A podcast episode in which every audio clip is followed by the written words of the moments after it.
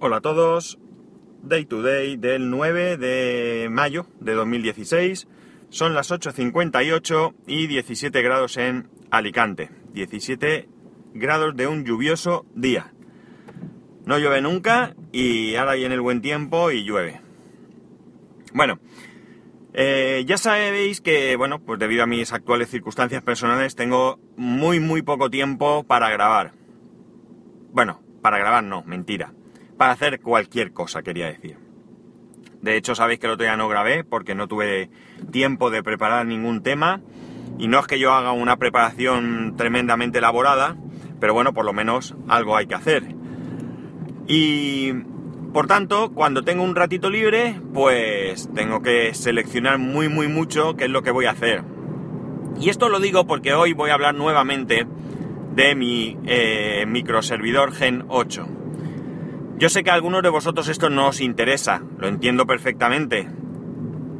Pero es que de verdad que no tengo mucho más tiempo para, dedicarle a diferentes cosas.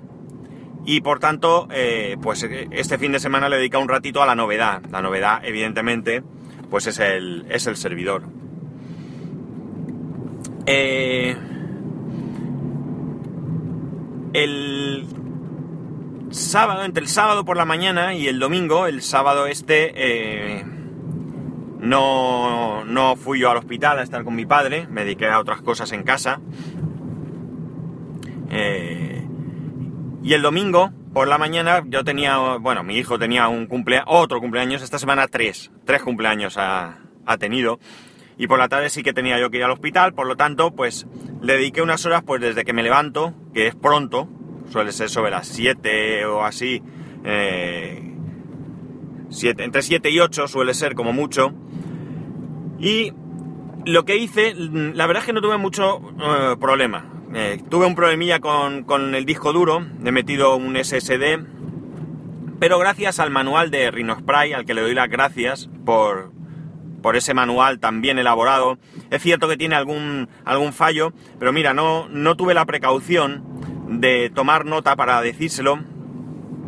Son fallos tontos, ¿vale? No, no tiene ningún fallo que te impida instalar, ni que te lleve a error, ni nada de nada. Pero sí que son fallos de esos de, de la persona que entiendo, bueno, entiendo no, de una persona que sabe de lo que está hablando, pero que y aquí sí que entiendo que no está acostumbrada a realizar manuales y que a lo mejor pues eh, se, salta alguna frase o algo, pero vamos, ya digo, nada que no impida hacerlo a la perfección. De hecho, yo a la primera me funcionó todo sin ningún tipo de problema. El único problema que tuve era, como digo, porque el disco estaba eh, formateado, lo, había utilizado en el Mac y bueno, eliminé particiones, formateé, cambié el formato del arranque, nada, no había manera hasta que hice un dispart eh, y un clean eh, y entonces a partir de ahí sí que sí que ya me lo reconoció sin problemas. Eh, con el manual de Spray lo que hice fue instalar tanto el ESXi, que mm, perfecto de escándalo me, como me va, y después instalé el, el Xpenology, es decir, la, el software para, para el, ¿cómo se llama esto? Para Synology, eh, que también lo tengo en estos momentos virtualizado. Tengo, como he dicho, el disco SSD de 250 GB, donde tengo el SXI y las máquinas virtuales las voy metiendo. De momento pienso que es más que suficiente para lo que yo voy a hacer. Y luego tengo, de momento, otra vez de momento, le he metido solo un disco de un tera, porque parece ser eh, que la versión 6 de, de DSM pues trae un nuevo formato de archivos o algo así que para lo que necesitas formatear y por tanto necesitarás otro disco duro donde pasar los datos antes de formatear. Así que he dejado uno de un tera que de momento me sobra y bueno, luego puedo cambiar o si más adelante pues me puedo permitir comprar un disco duro mucho más gordo que lo suyo, pues ya adelantaré. El siguiente paso, una vez que ya tengo funcionando el, el Xpenology, que tampoco recuerdo que tuviera ningún problema. Por cierto, lo de la hilo, que es esta, este gestor que tiene el servidor, es flipante, aunque no es 100% compatible con OS X. y ahora luego os comentaré cuáles son los problemas que tengo con eso. Pues una vez que hice eso, ayer lo que me dediqué fue a instalar un Windows 7 64 bits eh, original, es decir, tengo número de licencia, nada de pirata. Aquí no tengo, bueno, si iba a decir no tengo nada pirata, pero evidentemente eh, todo el montaje de Synology es pirata, porque eso solo está pensado para, para Synology. Y todo lo que se salga de ahí, pues bueno, o pirata o llamarlo como queráis, si queréis, pero bueno. El resto, todo original, tengo licencias de todo. Y ahora lo he dejado terminando de actualizar a Windows 10.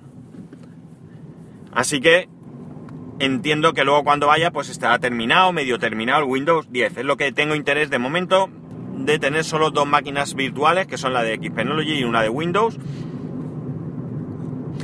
Y lo que me ha sorprendido, por lo menos con Windows 7, es lo bien y lo rápido que va, teniendo en cuenta que solo tengo 4 GB en el servidor y he asignado un giga entero para el, para el Xpenology y 2 GB para Windows, es decir, estoy trabajando en Windows con 2 GB nada más. Y la verdad es que muy, muy, muy bien, bastante, bastante rápido. Ojo, lo que es en fluidez de Windows sin hacer nada, ¿eh? Porque de momento solo lo he instalado, lo he configurado y demás. El sonido no me lo reconoce, eso sí, pero no me lo he trabajado. No me lo he trabajado porque he decidido esperar a actualizar a Windows 10, a ver si con Windows 10 se soluciona y si no, pues entonces ya empezaré a buscar una, posible solución. Eh, mi intención es comprar los 8 GB más. Eh, como me cobraron el segundo servidor, estoy esperando que me devuelvan el dinero. No tengo tampoco una prisa terrible por hacerlo. Eh, como digo, estoy configurando todo. Y en el momento que, reciba el dinero, pues me lanzaré a comprar 8 GB más. Con 8 y, 2, y 4, 12. Yo creo que momentáneamente con 12, para lo que yo en un principio quiero hacer, porque desde luego no voy a saturar el servidor de máquinas virtuales y además en caso de querer instalar alguna más no estarían ejecutándose en todo momento, porque es probable que sí que instale alguna Linux y así tengo todos los sistemas. Tendré un Windows, un Linux y un... y por supuesto OS X instalado. También se puede virtualizar OS X, pero aquí ya sí que me han dicho que con 4 GB esto va lento y de todas maneras no tiene mucho sentido para mí virtualizar OS X, porque ni siquiera para hacer pruebas. Si quiero hacer pruebas, pues tengo el portátil, que ahí puedo hacer las pruebas que quiera. perdón. Con referente, con respecto, perdón, a lo que quería decir, a lo que he dicho antes del, de la compatibilidad con OS X, para empezar, el cliente para, para manejar el, el, el SXI, el VSphere Client, no está para OS X, ni para Linux, ni nada. Está solo para Windows. O yo no he sido capaz de encontrar ninguna referencia a algo que no sea para Windows.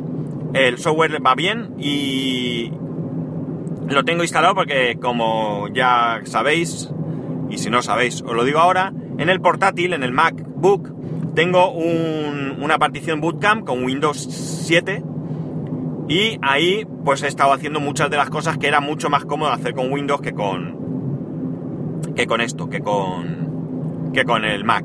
Entre otras cosas, lo más importante que no va es el tema de la consola. Eh, tú puedes ejecutar una consola y acceder al servidor vía Java, pero por algún motivo en el Mac no me va bien del todo. Me daba... ¿Qué pasaba con la consola? Eh Vamos, no recuerdo, pero no iba. No recuerdo qué pasaba, pero no iba. En Windows la ventaja que puedes utilizarlo, ya tenía instalado y todo, no he tenido que hacer nada con .NET Framework y ahí ningún problema. Mucho mejor. Estuve buscando a ver si había algún plugin para Safari, Firefox, Chrome o lo que sea, pero nada, no. No, no, tampoco lo he encontrado. He visto referencias, pero cuando acudí a las páginas ponía que no existían, así que no sé. Pero bueno, de momento con lo de Windows me, o sea, con la partición de Windows me, apaño, me apaño. Otra de las cosas, bueno, la consola tampoco va, si tú abres un, en el navegador con Safari no va. En cambio con Chrome sí que va. Tú con Chrome le dices que abra una ventana del, navegador, o sea, una ventana, perdón, de la consola de la máquina virtual que tienes, que tienes ahí y funciona bien, funciona perfectamente bien. Pero además eh, me he descargado una, una utilidad que, que, te pone ahí, que te la puedes descargar. No recuerdo el nombre ahora, la verdad. Eh, por mucho que vaya a esforzarme no me voy a acordar. Y es como un escritorio remoto, digamos. Y nada, conecta directamente desde la misma web del, del ESXi, tú le dices que ejecute y ya está. ¿Cuál es el problema? El problema es que las opciones vía web eh, son mucho, mucho más reducidas que las opciones vía VSphere, Client. Entonces, por eso me tengo que... Em, o tengo que utilizar Windows para poder hacer todo esto. Yo no he sido capaz de hacer algunas cosas. Por ejemplo, el tema de puertos para poder acceder desde el exterior a mis máquinas virtuales, que es una de las cosas que me interesan, estar en cualquier sitio y tener acceso a mi Windows. Pues pues desde la web no he conseguido encontrar la manera de ver el puerto, de asignar el puerto, de activar el puerto, de cualquier cosa que sea necesaria hacer para eh, que funcione, pues por ejemplo, un, un, un escritorio virtual. Entonces, eh, tengo que hacerlo con eso. No, no, lo he hecho porque ahora, como digo, estaba instalando el Windows 10 y hasta que no esté 100% instalado, pues tampoco tengo interés en acceder desde el exterior. De hecho, ni siquiera hoy mismo puedo hacer nada. Hoy estoy trabajando en la calle y hoy es día de trabajar. O sea, quiero decir, que no tengo el portátil, no tengo acceso a internet, bueno, tengo mis datos, pero que no es plan y demás. Eh, estoy tremendamente satisfecho con el funcionamiento. Me queda otro, algún que otro detalle, como por ejemplo, eh, tengo que, que, comprar, que lo compraré junto con la memoria porque he estado mirando y no tengo, un cable de red categoría 6 para mejorar la velocidad de la red, porque sí que noto que hay ahí algún pequeño lag a veces. Y, y, entre otras cosas el cable que tengo es un cable penoso. O sea, yo no sé si tendrá categoría siquiera, pero es lo que tenía por casa. No tenía, no tenía, no tenía otro, vamos. He estado mirando y no tengo, no tengo ningún cable bueno. Pero vamos, que un cable no vale mucho dinero. ¿Qué más cosas? Me, realmente necesitaría dos cables para poder tener conectada la hilo siempre. La hilo, ya digo, es brutal, me ha parecido increíble el funcionamiento. Yo conocía algunas cosas de la hilo, puesto que por mi trabajo trabajamos con servidores, pero no soy yo quien maneja esos servidores a través de la hilo. Yo la puedo configurar o puedo hacer alguna cosa en local cuando por algún motivo no pueden acceder o yo qué sé, pero son pequeñas cosas que realmente no, no son nada. Ahora, cuando he trabajado con ella, es cuando me he dado cuenta de, lo brutal que es eso. Creo que es una de las mejores cosas que jamás se han concebido y, se han implementado. O sea, me parece brutal, brutal. O sea, en mayúsculas. Creo que, que el valor que tiene este servidor, por el precio que tiene, que está en torno a los 200 euros, eh, solamente por el hecho de que lleve esta, esta controladora, merece la pena creo que sobre cualquier otra solución de bajo costo. No creo que haya nada que se asemeje a esto. No estoy hablando con conocimiento de causa, yo no conozco el mercado ahora mismo de servidores, pero desde luego eh, dudo que haya nada que se asemeje a esto. Si contamos que a este servidor, tal y como lo compras, puedes empezar a funcionar, pero en un momento dado le puedes meter hasta 16 teras, perdón, 16 gigas de memoria RAM, que le puedes cambiar el procesador y ponerle un Xeon, que sí, que están caros, pero puedes, en un momento dado puedes. Aunque he visto por ahí algunas subastas que estaban por 90 euros y cosas así, pero entiendo que subirán de precio. Y teniendo en cuenta que como mínimo, o sea, porque algo más se puede hacer, pero como mínimo le pueden meter cuatro discos duros que están probados de 6 teras seguro, pues creo que es una solución de servidor más que aceptable. Vamos, yo creo que es una, opción muy muy buena. Silencioso de, por demás. Yo conozco los servidores de HP y la verdad es que muy silenciosos no son. En cambio este es, vamos, es que ni se oye, ni se oye. De hecho, oigo un ruido y me pego la oreja, pero no es él. Es a lo mejor mi, mi casa tiene una cocina la cocina está junto al salón y hay una típica ventana de estas que comunican uno con otro. Y a veces oigo un ruido y no, es que es el frigorífico o cualquier otra cosa. Nada, el servidor silencioso, silencioso. No me gusta mucho la luz azul que está delante, pero bueno, la idea sería intentar encontrar, que ahora mismo no sé cómo hacerlo, un lugar donde, donde guardarlo escondido, porque esto es algo a lo que no hay que acceder para nada. No necesitas monitor, no necesitas teclado, no necesitas ratón, eh, no necesitas meter discos, no necesitas, una vez que ya los tienes puestos, no necesitas hacer nada de nada, y lo ideal sería tenerlo escondido, escondido y acceder a él solamente en remoto. O físicamente, pues ante cualquier necesidad que en principio no la veo. Una vez que esté los discos instalados y configurados, no la veo. Bueno, pues esto es a lo que me he dedicado los ratitos que he tenido este fin de semana. Estoy pasándomelo bien. Me, me gusta. Esto, esto es realmente lo que a mí me gusta cacharrear. Estas cosas son las que, con las que yo disfruto, con las que yo me los paso bien. Eh, a mí los teléfonos móviles en general no me, no me atraen.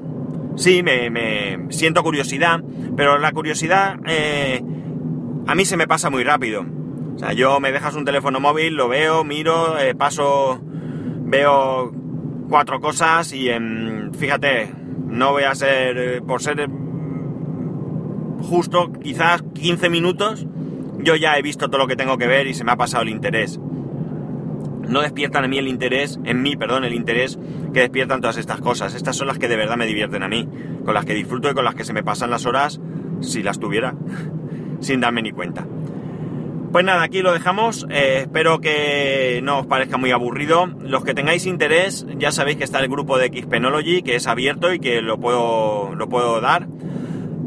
me refiero al de Telegram, que hay unos manuales que están súper bien, que están a disposición de todo el mundo, que se pueden pasar, que no hay problema, ya, ya lo averigüé y no me pusieron pega, que en el grupo hay un montón de, de ganas de ayudar, a veces hay algún mosqueo, también os lo digo porque a veces la gente está ahí ayudando y encima pues ya sabéis cómo somos y se le recriminan ciertas cosas, o se hace la misma pregunta una y otra vez, o yo en eso estoy de acuerdo. Mm, los grupos y la gente no está para hacernos las cosas, está para ayudarnos cuando yo nos hemos metido a hacerlo y, no hemos sido capaces de, encontrar una solución y desesperados de, intentarlo, pues preguntamos a quien sabe. Eh, y hay gente que, vamos, pues se mete ahí y ya tengo el cacharro, lo enchufo. No voy a ser, esto es ser muy exagerado, pero bueno, lo enchufo, le doy al botón Vamos a ver. Mm, entiendo que se mosqueen. Y luego cuando ellos hacen una pregunta, pues a lo mejor nadie les responde. En fin. Quitando esto que pasa en todos lados, en, eh, las mejores casas pasa esto. No suele haber malos rollos, ¿eh? no suele haberlos. Hay, hay un buen ambiente y muchísimas ganas de ayudar y bueno, yo me siento cómodo. Así que, si alguno tiene interés por esto, pues ya sabéis, me lo decís, yo os pongo, os paso el enlace y, y ya está. Y si tenéis incluso alguna pregunta que hacer, yo no tengo problema en, intentar ayudarlos dentro de mi poco conocimiento. Podría echaros una mano.